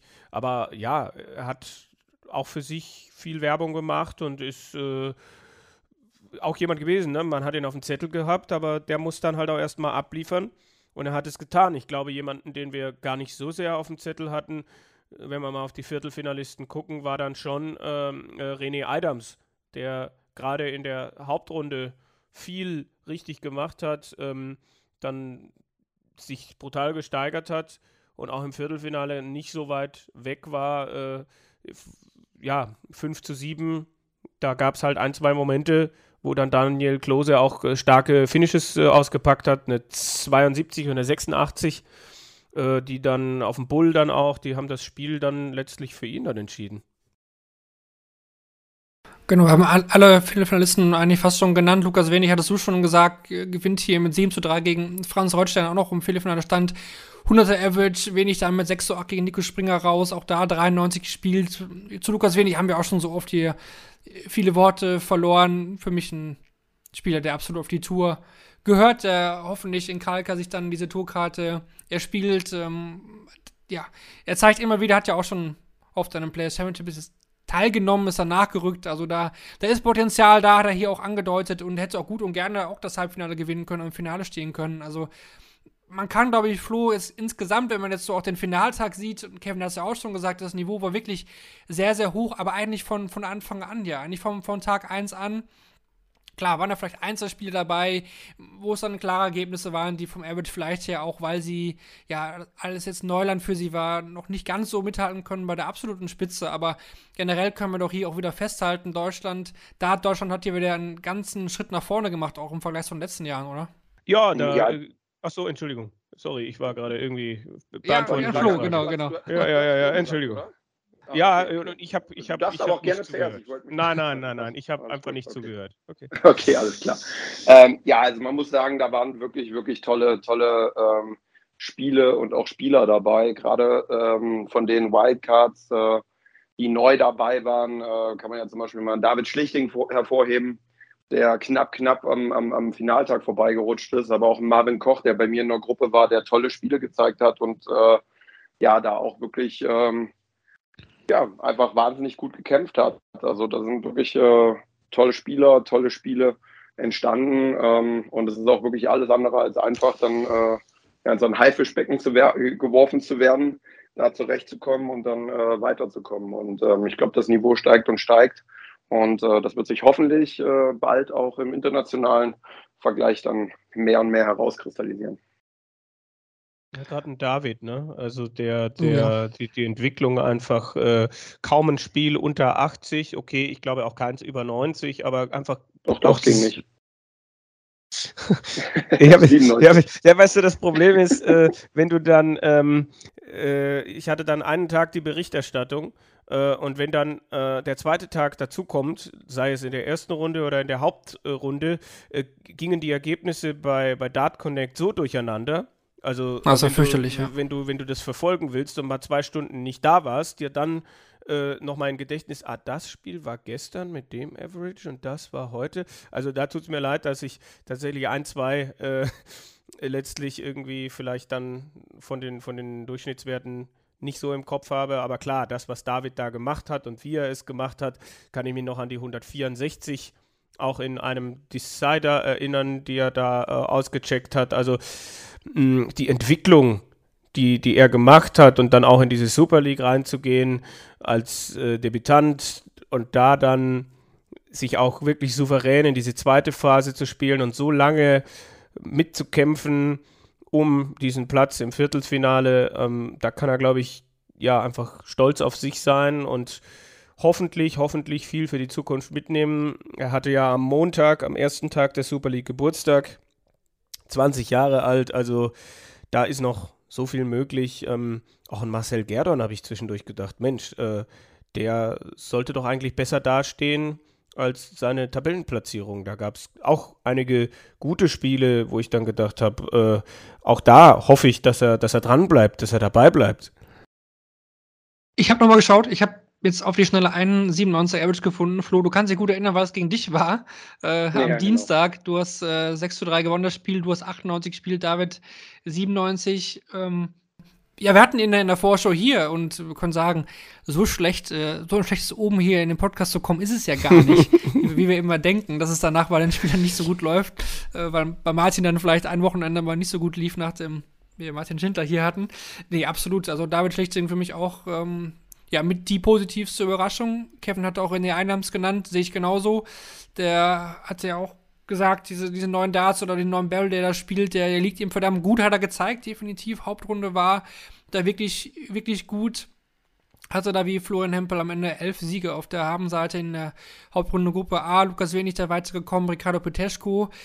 Da hatten wir dann schon eine deutliche Lücke auch zu Nico Kurz. Der hatte dann sechs Siege, Marcel Gerdon vier und Kai Gott hat zwei und Max Hopp drei. Kevin, wenn wir zu den Verlierern vielleicht auch ein bisschen kommen, die müssen wir natürlich auch dann auch nennen. Max wird sicherlich selbst enttäuscht sein. Ähm, er musste eigentlich schon in der ersten Phase ein bisschen kämpfen. Nach Tag 1 sah das ja auch nicht so gut aus. Mhm. Ähm, Hat es dann noch geschafft, aber nur drei Siege in der zweiten Turnierphase und am Ende auch ja, ein paar erschreckende Leistungen mit dabei. Ja, muss man, muss man festhalten, dass das absolut nicht seine Ansprüche sein können. Nein, da war kein, also in der Hauptrunde war da kein Average besser als 85 dabei es tut mir leid, dass ich da mich immer so an den Zahlen entlang hangel, aber äh, ne, 72 war, glaube ich, das Schlechteste in dem Bereich. Äh, und das ist schon heftig, gerade wenn wir sehen, wie die Entwicklung eigentlich zuletzt wieder war, dass es in die richtige Richtung ging. Flo Hempel wird sich erinnern an den Players Championship Sonntag, wo er dann 1 zu 6 gegen Max äh, so ein bisschen unter die Räder gekommen war, der, der dann explodiert ist. Also das Vermögen und die die Möglichkeiten sind ja nach wie vor da. Aber was ich so mitbekommen habe, sah ja dann auch der Wurf jetzt gerade bei der Super League nicht immer so rund aus und wie die Darts dann stellenweise auch gesteckt sind, muss wohl auch schwierig gewesen sein in gewissen Momenten, dann auch zu hoch und so weiter und so fort. Und mh, mm, also ich habe halt einfach dieses Ding in Erinnerung, was er dann äh, vor der Super League gegenüber der DPA gesagt hat, wo es dann hieß, unter anderem, äh, es sei immer noch viel äh, Aufmerksamkeit auf seiner Person und es sei nicht immer einfach, das zu handeln, das abzufedern. Ähm, die Aussage hatte mich tatsächlich überrascht, weil ich in den letzten zwei Jahren nicht den Eindruck hatte, dass Max viel dafür tut, weniger Aufmerksamkeit zu bekommen. Also ich habe immer, äh, also bin jetzt nicht derjenige, der, der, ihn, der ihn schlecht reden möchte. Ich habe immer auch äh, äh, betont, wie hart er arbeitet und so weiter. Und das tue ich auch nach wie vor. Aber ähm, da kommt ein Buch raus, da wird co-kommentiert, da wird dies gemacht, da wird das gemacht. Mit Sicherheit hat das auch finanzielle Hintergründe, auch das Co-Kommentieren und vielleicht auch das Buch. Und es war ihm ein Bedürfnis, nach Corona dieses Buch rauszubringen. Aber äh, das bringt ja dann nicht weniger Aufmerksamkeit, im Gegenteil. Und das ist dann vielleicht auch ein bisschen kurzsichtig und das nach zehn Jahren, die er ja inzwischen in diesem Business drin ist. Er arbeitet hart, er trainiert mit vielen Niederländern, mit Van Barneveld, mit Jacques Nielat gibt es da Zusammenarbeiten und so weiter und so fort. Und äh, aber daran kann es nicht liegen. Also dafür, dass das spielerisch irgendwie funktioniert, habe ich jetzt nicht den Eindruck, dass er zu wenig tut, aber diese Aussage mit der Aufmerksamkeit habe ich tatsächlich nicht ganz verstanden. Ja, es ergötzen sich ja trotzdem immer noch viele Menschen an seinen Niederlagen. Mhm. Das sehen wir auf Social Media ja auch. Dann ist dann vom Minimizer die Rede, keine Ahnung, solche Geschichten. Also ich finde schon, dass für seine Position, wo er aktuell steht, bekommt er noch relativ viel Aufmerksamkeit.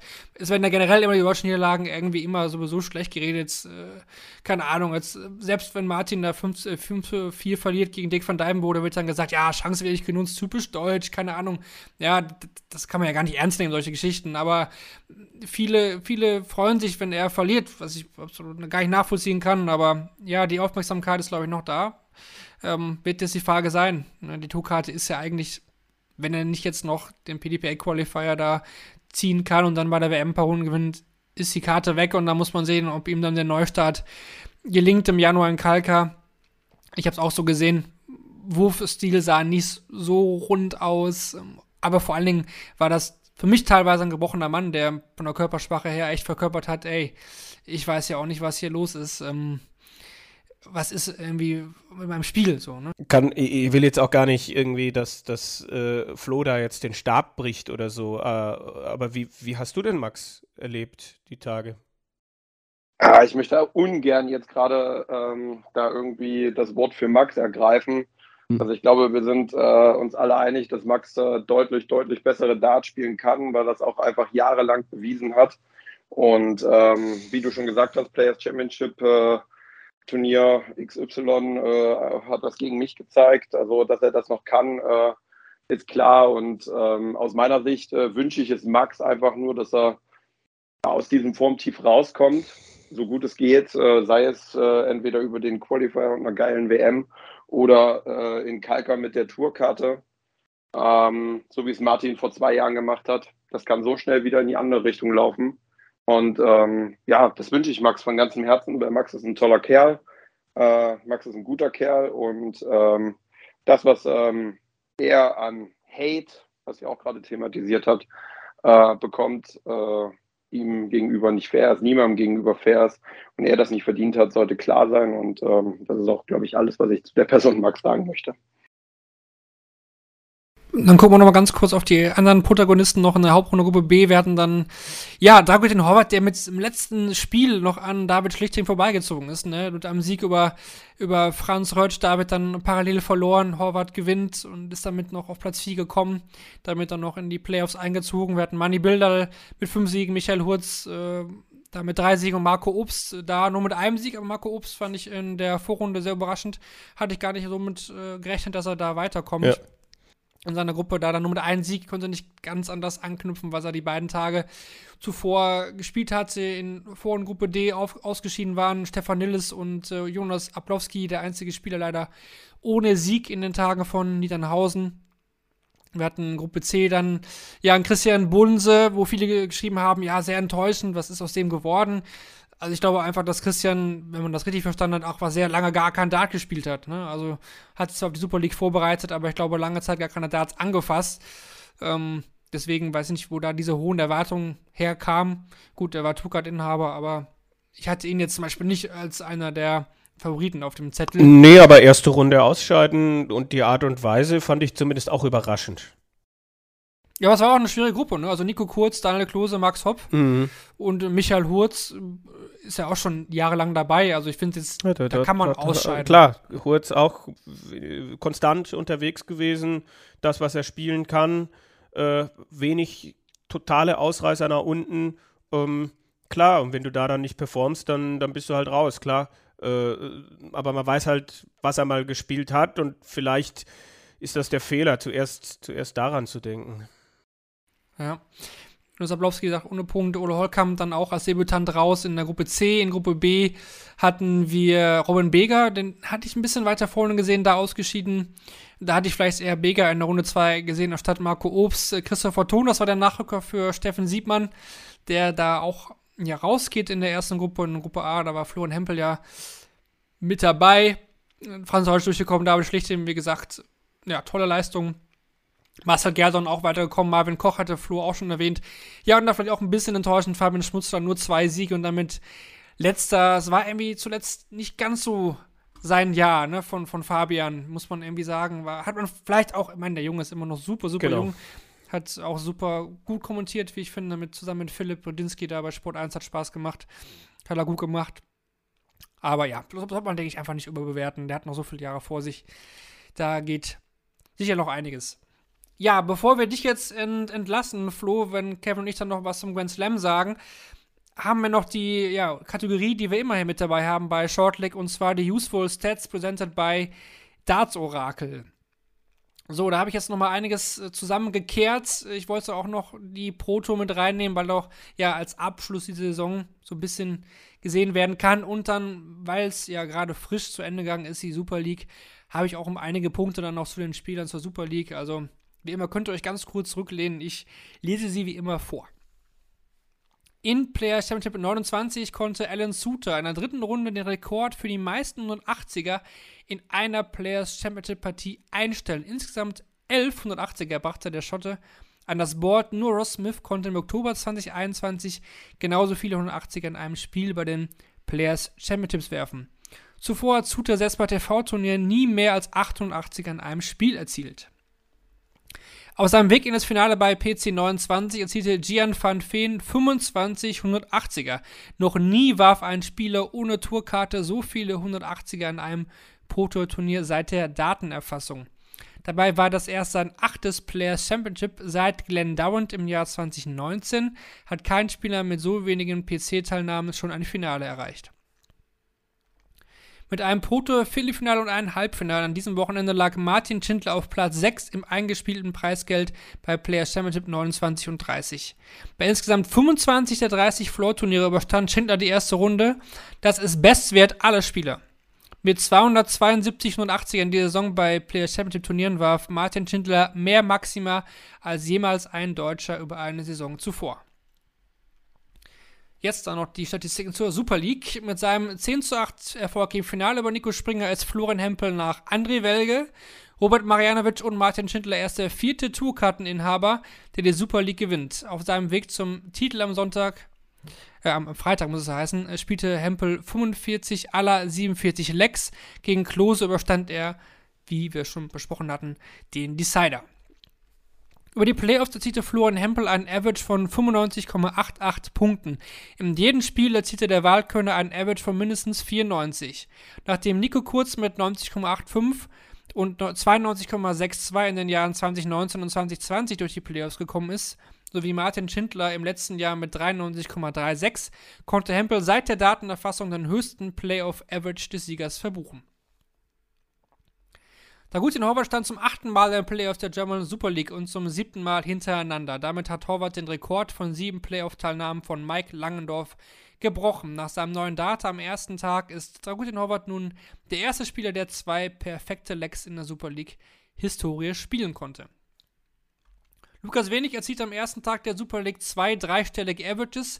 Dies ist seit der Datenerfassung noch nie einem Spieler an einem Super League-Tag gelungen. Zudem ist Wenig auch der einzige Spieler, der am Playoff-Tag gegen Franz Rötsch einen Average jenseits der 100er-Marke verbuchen konnte. Trotz der Finalniederlage lieferte Nico Springer ein hervorragendes Turnier in Niederhausen ab und warf dabei drei und 80 171 Plus-Aufnahmen. Seit der Datenerfassung hat noch nie ein Spieler so viele Maxima in einer Super League-Auflage an das Board gebracht. Gerade am vierten Tag ist dann Score mit 26 Aufnahmen über 171 Punkte förmlich explodiert. Und noch der letzte Stat, der beschäftigt sich mit Ricardo Peteschko. Der kam bei der Listigen Super League nicht über das Viertelfinale hinaus. Sein Finishing wurde, wusste jedoch zu überzeugen.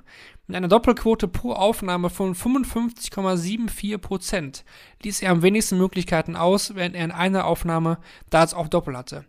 Wenn er mit drei klaren Darts an Bord kam, nahm er 82,05% der Finishes heraus. Die beste Quote aller Spieler. Gut, damit denke ich, äh, haben wir die Super League ja umfassend analysiert. Fulham auch interessante Statistiken, so ist richtig auch zu dir gehört. Ich denke, die Averages lassen sich auf jeden Fall sehen und du kannst mit einem sehr guten Gefühl dann, ja, durch die Karnevalszeit kommen und dann in Ali Pelli reisen. Ja, ich habe es ja nach dem, äh, nach dem Finale schon gesagt, den, den, den Weg über äh, in den Ali Pelli, nämlich über den Heumarkt hier in Köln. Ähm, und ähm, ja, nein, ähm, Average hin oder her. Ich bin froh, dass ich gewonnen habe. Ähm, hätte mir, wenn, wenn zehn Punkte weniger gereicht hätten, äh, hätte ich auch das, äh, den Sieg dann auch gerne mitgenommen. Was, äh, vielleicht abschließend noch eine Frage von mir. Äh, die, die, die WM-Vorbereitung letztes Jahr und die WM-Vorbereitung dieses Jahr. Gibt es Dinge, die du äh, jetzt, wo du gerade am Anfang stehst, äh, mit Hinblick auf dessen, was du letztes Jahr gelernt hast, Fragezeichen, ähm, dieses Jahr anders machen wirst, würdest? Nein, das wird sich äh, ja nahezu gleich abspielen. Ähm, ich werde mich äh, für Medienanfragen wie immer im November bereithalten. Ab dem 1.12. wird es dahingehend äh, nichts mehr von meiner Seite aus geben. Also falls ihr auch nochmal für ein Interview äh, Fragen beantwortet haben wollt, dann gerne bitte in diesem Monat. Und äh, dann beginnt die heiße Phase. Ähm, ich hatte schon mal jetzt mit Gaga geschrieben. Ähm, jetzt, wenn Martin vom Grand Slam kommt, werden wir uns nochmal kurz schließen und uns äh, eventuell nochmal im Vorfeld treffen. Äh, da warten wir aber auch erstmal den Draw ab, was da passiert. ja. aber, äh, so wie es aussieht, wird ja Martin wahrscheinlich als Top 32 mit zur WM fahren. Also Stand heute ähm, kann es zumindest in der ersten Runde äh, kein deutsches Duell geben. Und ähm, ja, da äh, schauen wir jetzt einfach mal und dann wird viel trainiert, äh, viel gespielt, viele Turniere mitgenommen, äh, noch eine Gala mitgenommen und ja, sicherlich wird mein Verhalten vor Ort sein, sollte ich das erste Spiel gewinnen, äh, werde ich sicherlich vor Ort noch äh, das ein oder andere Mal öfter an Bord stehen. Das war letztes Jahr das Problem in den fünf, sechs Tagen zwischen meinem Zweit- und Drittrundenspiel. Da habe ich einfach ja, konnte ich einfach auch gar nicht so viel Zeit am Practice Board verbringen, weil äh, durch die Corona-Zeit uns ja nur zwei Stunden zur Verfügung standen pro Tag. Ähm, das wird dieses Jahr sicherlich anders gemacht. Aber im Vorfeld ähm, der WM werde ich äh, ja, das wahrscheinlich genauso handhaben. Also Kneipen und Theken macht euch bereit, Florian Hempel kommt. Für diverse Turniere, okay. Ja, dann würde ich sagen, äh, Kevin, wir bedanken uns Ja. beim, beim Flo, dass er sich hier die, die Stunde mit uns gegeben hat bis hierhin.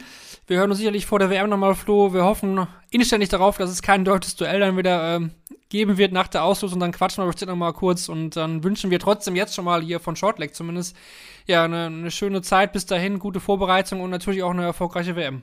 Vielen, vielen lieben Dank. Äh, ja, schön, dass ich hier sein durfte. Hat mir sehr viel Spaß gemacht und ja, euch noch viel Spaß mit der Grand Slam-Analyse gleich. Das kriegen wir hin. Alles klar, Flo. Alles klar. Vielen Dank. Bis gut. Ciao, ciao. Tja. Tschö. Gut, dann machen Kevin und ich jetzt noch weiter mit dem Grand Slam. Ja, Zwischenruf kann man sagen. Wir nehmen, wie gesagt, auf am Montag, den 14.11., kurz äh, vor der Abendsession des Montags. Da fallen ja dann auch schon die finalen Entscheidungen in den Gruppen A bis D. Und wir schauen jetzt mal auf die ersten beiden Spieltage, die ja jeweils an Samstag und Sonntag schon in Wolverhampton ja, ausgetragen worden sind und blicken da mal so ein bisschen auf die Gruppen. Wer ist überhaupt in welcher Gruppe? Das hatten wir ja auch noch nicht besprochen. Und wie ist das bisher da so gelaufen? In Gruppe A, Kevin, muss man sagen, ähm, sind durchaus überraschende Dinge passiert. Ähm, wir haben hier Spieler dabei, Gavin Price an 1 gesetzt, mehrfacher Sieger hier, Dave Chisnell, Ted Evans und Raymond van Barneveld. Der hat beide Spiele gewonnen. Der hat Gavin Price geschlagen gestern in einem wirklich sehr, sehr tollen Spiel und aber auch schon am ersten Tag Dave Chisnell bezwungen und es sieht da, ja, es sieht einfach sehr, sehr gut aus, weil er einfach schon weiter ist, ne? Also ähm, Gavin Price und Dave Chisnell beide mit einem Sieg, die kämpfen heute Abend um den zweiten Spieler, der weiterkommt. Ted Evans ist da schon Mhm. raus aus der Geschichte und Barney ist, ja, safe weiter und hat Möglichkeiten, diese Gruppe zu gewinnen. Ja, ich wollte gerade schon anfangen, irgendwas zu singen, äh, irgendwie irgendwelche Barney-Fan-Gesänge, aber ich dachte, ich, ich lasse das mal, aber natürlich muss ich zugeben, ich habe ich hab das Spiel gestern gegen Price nicht gesehen. Vielleicht hat er auch deshalb gewonnen. Also ich habe das oft bei, bei Vereinen, Spielern, sonstiges, wenn, wenn ich nicht zugucke, dann äh, spielen sie besonders gut.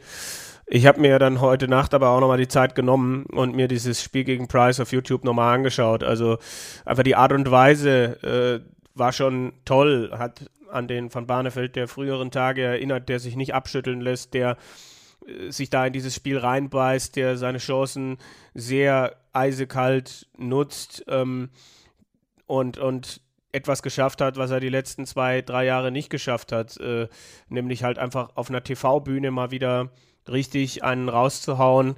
Ich glaube, wir werden es nicht mehr erleben, dass Raymond van Barneveld ein guter und konstanter Pro Tour Spieler wird und sich da vielleicht nochmal unter die Top 16 spielt. Aber im TV kann es solche Akzente geben. Ich bin jetzt auch nicht derjenige, der sofort denkt, dass wir das jetzt den gesamten Grand Slam von ihm sehen und er das immer über die lange Distanz spielen kann. Ähm, aber es ist definitiv ein, ein Ausrufezeichen, was er gesetzt hat, wo ich auch sage, dass ich ihm das nicht mehr unbedingt zugetraut habe. Ja, und für Gavin Price, der muss kämpfen. Wie gesagt, er muss Chizzy besiegen. Wenn er das Spiel verliert, dann kommt er nicht weiter. Dann ist er hier schon raus ja. in der Gruppenphase. Ähm, Ted Evans äh, ja, sollte eigentlich Barney lösen. Also eigentlich sollte Barney schon die Chance da haben, auch diese Gruppe zu gewinnen. Gibt ja auch noch mal ein bisschen extra Bonus-Preisgeld. Also zählt ja auch für die äh, Weltrangliste. Rein. Ja. Genau, deswegen also lohnt sich da heute auch am Barney-Stelle auch das letzte Spiel noch mit voller Konzentration anzugehen. Und für Price oder ja, Chizzy ähm, waren eigentlich die beiden Spieler, die ich in dieser Gruppe vorne gesehen hatte, mhm. waren eher so an drei. Das war so meine innere Prognose. Straight Shootout, wer gewinnt, der kommt weiter und wer verliert, der ist draußen. Mhm.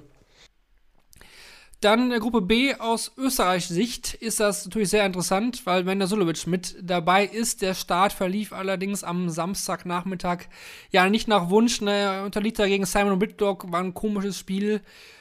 Whittaker viele 180er geworfen, auch in entscheidenden Momenten vor allen Dingen, was da immer so ein bisschen hängen geblieben ist, aber so richtig überzeugend war Menso da nicht. Aber wenn das Spiel komisch war, was war denn das dann gegen Christian Perez? Mensur gegen Christian Perez. Allem sehr zäh. Vor allen Dingen sehr, das war sehr, sehr zäh.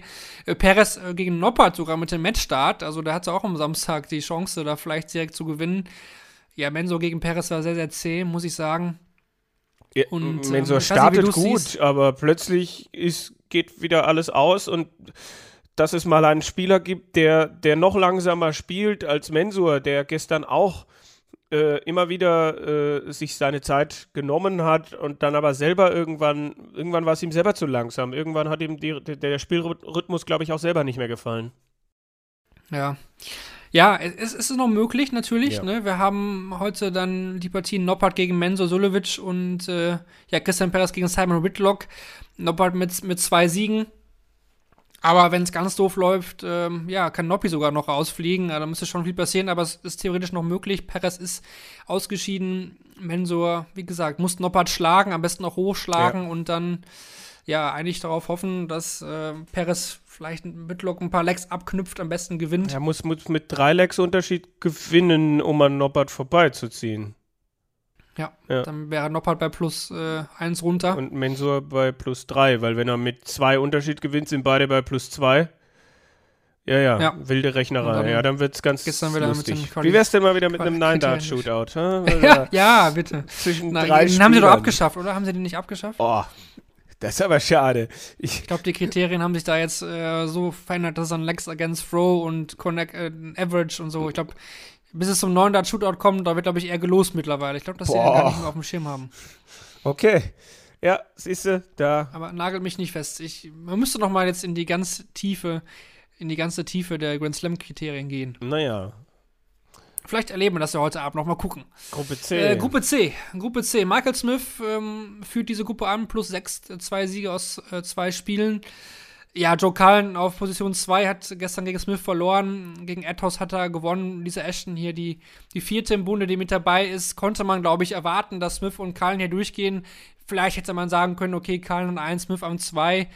Smith gegen Ashton jetzt auch nicht so gut, aber gegen Cullen hat er seinen Job erledigt und das werden ja eigentlich wahrscheinlich heute auch die beiden Spieler sein, die da durchkommen. Also ja, Smith mit diesem Re Rekord da von gewonnenen Gruppenspielen nacheinander äh, beim Grand Slam, das ist auch nicht zu unterschätzen. Ähm, zumindest, ich, ich komme jetzt nicht auf die genaue Zahl, aber ist ja nicht irgendwie bei boah, einer zweistelligen Zahl jetzt, die er an Gruppenspielen nacheinander schon gewonnen hat? Ja.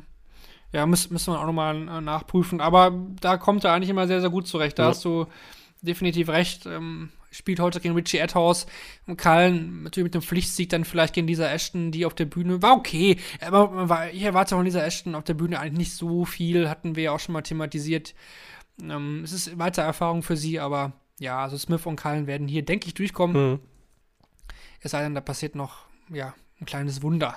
Dann äh, Gruppe D aus deutscher Sicht interessant. Ja. Martin Schindler. Es ging da Samstag auch früh los. Also Mensor hatte das erste Match. Dann kam direkt Martin Schindler gegen Dick van Dijvenbode. Äh, ja, ärgerliche Niederlage, sehr ärgerliche Niederlage. Er hat ähm, ja beim Stand von 4 zu 3 ein Matchstart auf der Doppel 16, der geht daneben. Dirk trifft dann im Gegenzug mit dem letzten Dart in der Hand die Doppel 9 und dann, ich glaube, er spielt einen 11 Darter, ne, im, im, im Decider dann. Ähm, da konnte dann Martin nichts mehr ausrichten. Also sehr, sehr ärgerliche Niederlage. Hat dann gestern gegen Adam Gafflas gewonnen. Glück gehabt auch. Glücklich. Ja, wenn das dann ja, Gafflas hat das Ding ja eigentlich liegen lassen. Ich glaube, da hat man auch gemerkt, dass der Druck bei Martin recht hoch war. Gegen Dirk fand ich ihn eigentlich sehr befreit. Es war es ja also das Spiel, was er, was er nicht hätte unbedingt gewinnen müssen. Ähm, da war er richtig gut unterwegs und ähm, also am Ende hat er halt jetzt nicht das Spiel gewonnen, wo er besser gespielt hat, sondern das Spiel gewonnen, wo er nicht so gut unterwegs war. Aber auch das ist ja mal wichtig für Martin, dann auch mal auch mal so ein Spiel mit einem B-Game äh, zu gewinnen und äh, ja, und jetzt hat er dieses Shootout, das direkte Shootout gegen Rob Cross. Das kann in jede Richtung gehen. Ne? Auch Cross, der, der kann 110 spielen oder 85. Also der ist für mich gerade auch überhaupt nicht zu greifen. Absolut. Das letzte Spiel des Abends an Rob Cross gegen Oh, Martin Schindler, der ich früh kommen durch. Bett.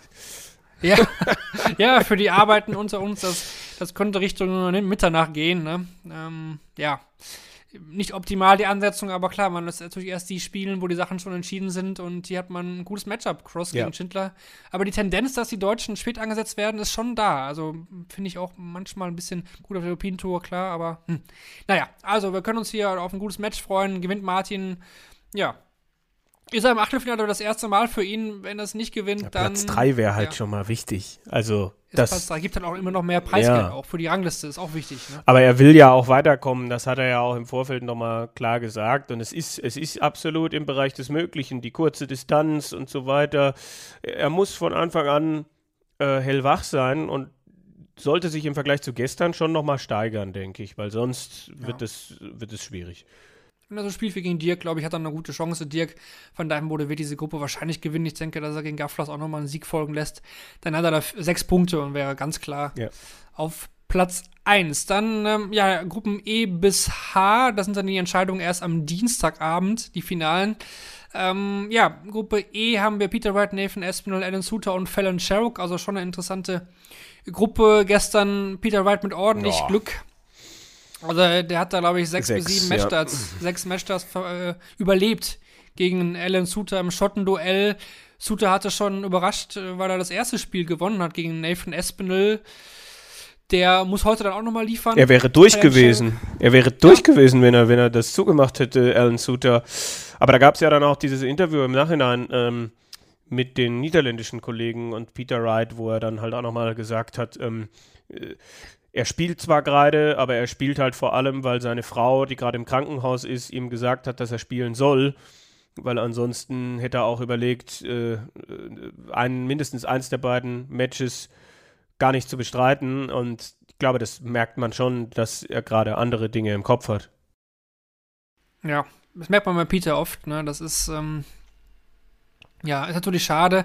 Ähm, Fallon Sherrock gegen Peter Wright, ja. Sie hat, glaube ich, erstmal das gezeigt, was man so ein bisschen erwarten kann. Das waren jetzt keine Riesensprünge, die sie dann macht. Auch gestern gegen Neffen Espinel war sie wirklich nicht schlecht. Espinel hat aber einfach die entscheidende Situation getroffen. Ja. Und äh, ja, Alan Suter spielt heute gegen Fallon Sherrock. Äh, am Dienstag dann natürlich, sorry. Am Dienstag gegen Fallon Sherrock kann da auf vier Punkte stellen. Äh, Und dann kann es hier wirklich haarig werden. Ne? Also Peter Wright spielt jetzt noch gegen Nathan Espinel. Espinel braucht eigentlich den Sieg, Ja. weil wenn es mit Suter rechne ich schon nach den Leistungen jetzt beim Sieg gegen Sherrock, dann hätte der vier, dann muss Espinel gewinnen.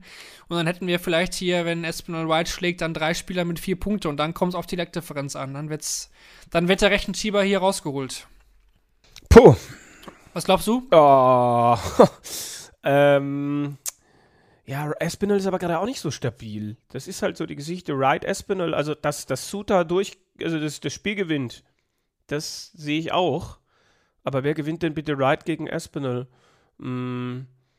Ich könnte. Ich glaube, das kann hier passieren, dass Wright hier ja. rausfliegt. Ja. Aber er hat plus 5, ne? Er hat plus Mm. 5 in Leg Difference, weil er Sherrock 5-1 geschlagen hat.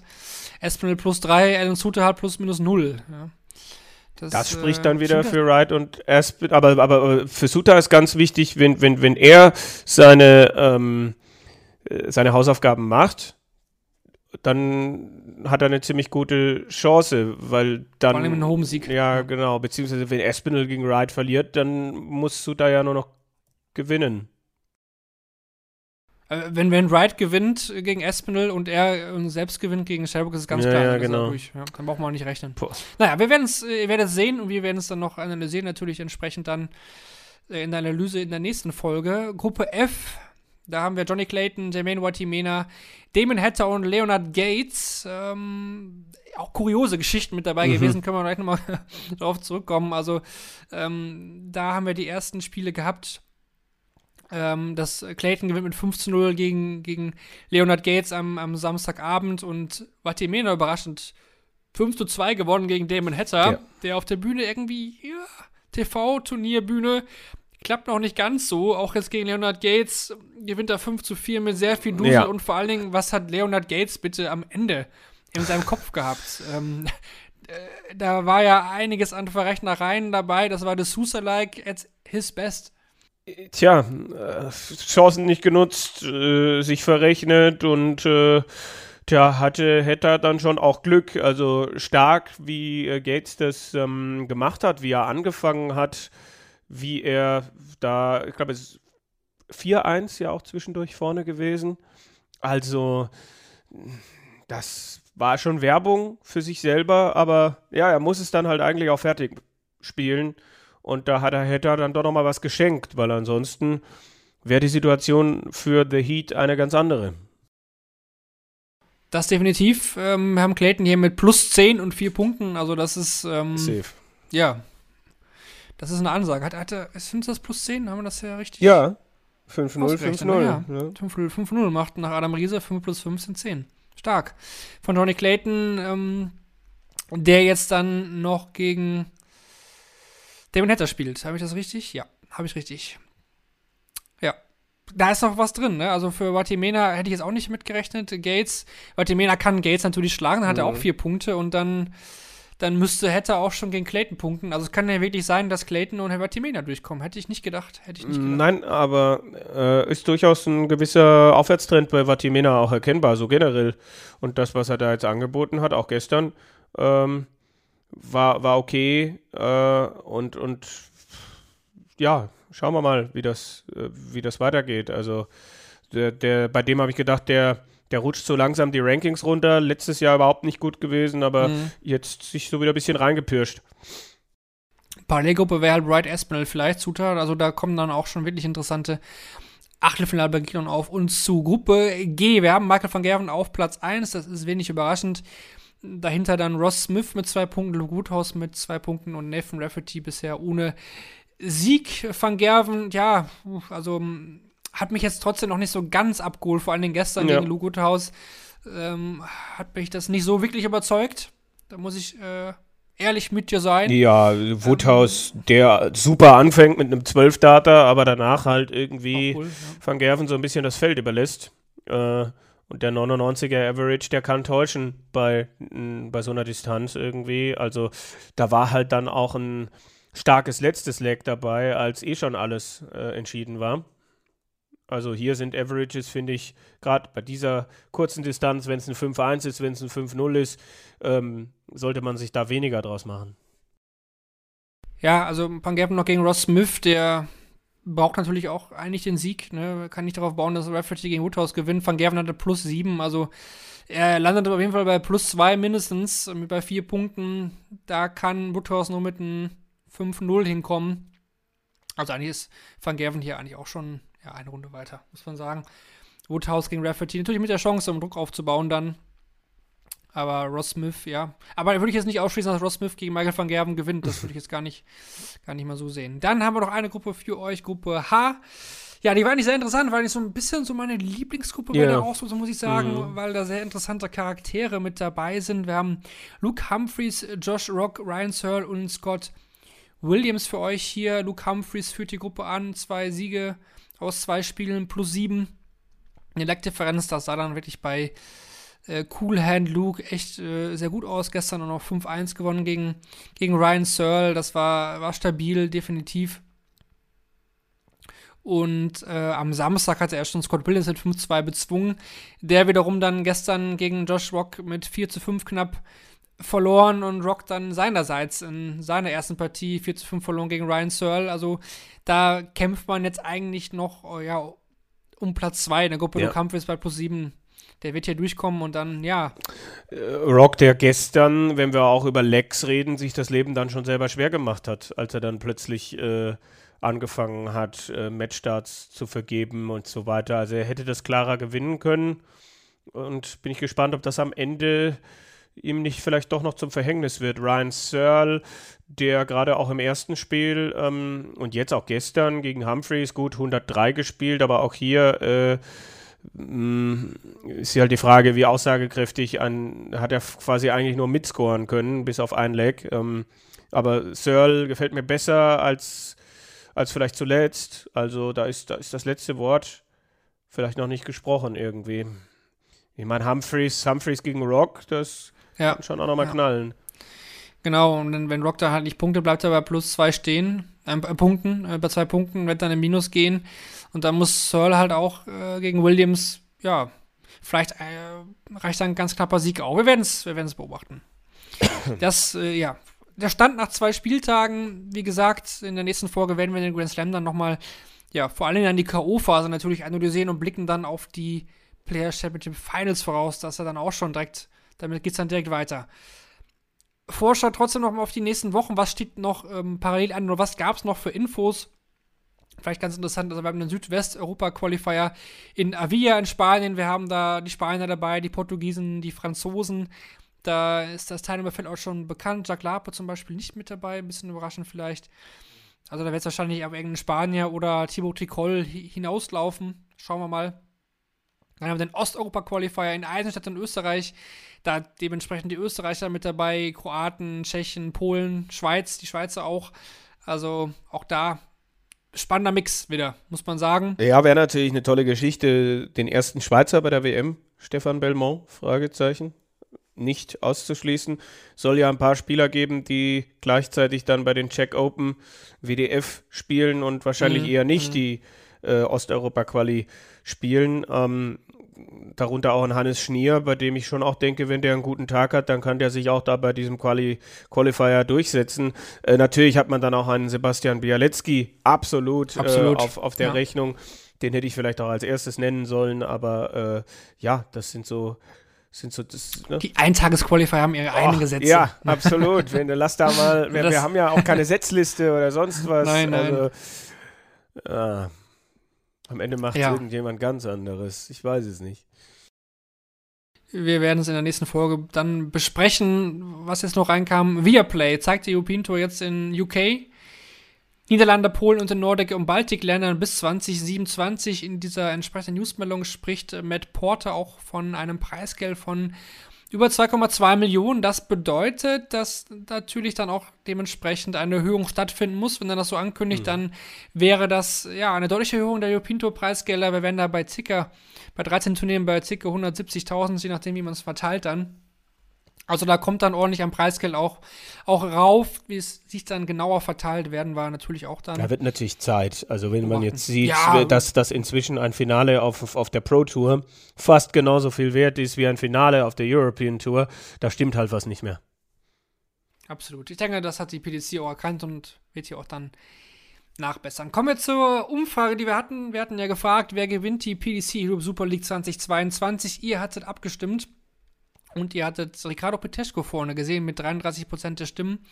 Lukas Wenig hatte 23% bekommen und auf den am Ende siegreichen Florian Hempel entfielen da 22%. Nico Springer hatte noch 8, Max Hopp 4, Dauke den Horvath 1% und alle anderen Spieler, die wir noch nicht genannt haben gerade. Hattet ihr mit 8% gesehen, also 22% hatten hier den richtigen Riecher. Und heute dementsprechend die Frage, ihr habt es äh, ja schon sehen können ein bisschen, deswegen vielleicht dieses Jahr mal ein bisschen einfacher. Wer gewinnt denn den Grand Slam 2022 am Ende? Wir lassen die, die Frage, ich denke mal so, noch ein paar Tage offen. Ne? Also bis zum Finale natürlich nicht, dann ist ja Quatsch, aber die Folge kommt jetzt da dann Montag, Dienstag äh, raus, dann ja, ich denke mal so, nach dem Achtelfinale solltet ihr ja schon entscheiden, Ja. wer es am Ende macht. ja, ich würde sagen, Kevin, Das war heute mal eine et etwas kürzere Folge. Das tut aber auch ganz gut, tut auch gar nicht weh. Nein. Äh, wir hatten den aktuellen Super League-Sieger hier. Nochmal danke an der Stelle an Flo, dass er sich die Zeit genommen hat. Hier ein gern gesehener Gast. Und ja, für uns geht es dann hier auch relativ schnell weiter dann mit der Grand Slam-Analyse. Und dann hört ihr uns auch schon wieder Porsche auf die Player Championship Finals. Und dann geht's ganz, ganz flott Richtung WM. Ja, Mensch, äh, also wenn die Folge rauskommt, äh, wird es nur noch einen Monat bis zur WM sein. Also schöne Geschichte. Äh, es bewegt sich wieder alles darauf zu und äh, es werden noch ein paar spannende Geschichten während dem Grand Slam und dem Players Championship Finals er erzählt, wo sich dann Leute wieder hervortun oder andere wieder nicht. Und dann werden wir, werden wir viel hin und her überlegen und prognostizieren und machen und tun. Also es fängt schon ein bisschen an zu kribbeln. Also jetzt noch nicht so, dass ich irgendwie jeden Tag denke, boah, noch so und so viele Tage, aber so dieser eine Monat Schallmauer, die, die kickt schon. Die kickt, absolut. In dem Sinne, danke an alle fürs Zuhören. Ihr hört uns dann auch schon nächste Woche, wie angekündigt, hier wieder bei, bei Short Lake. Wir wissen noch gar nicht genau, mit welcher Konstellation, aber irgendjemand wird sich hier schon melden und zu euch sprechen bei Short Lake, dem Daten.de Podcast. In dem Sinne, macht's gut, habt eine gute Zeit und schaut den Grand Slam. Bis dahin, ciao. Tschö.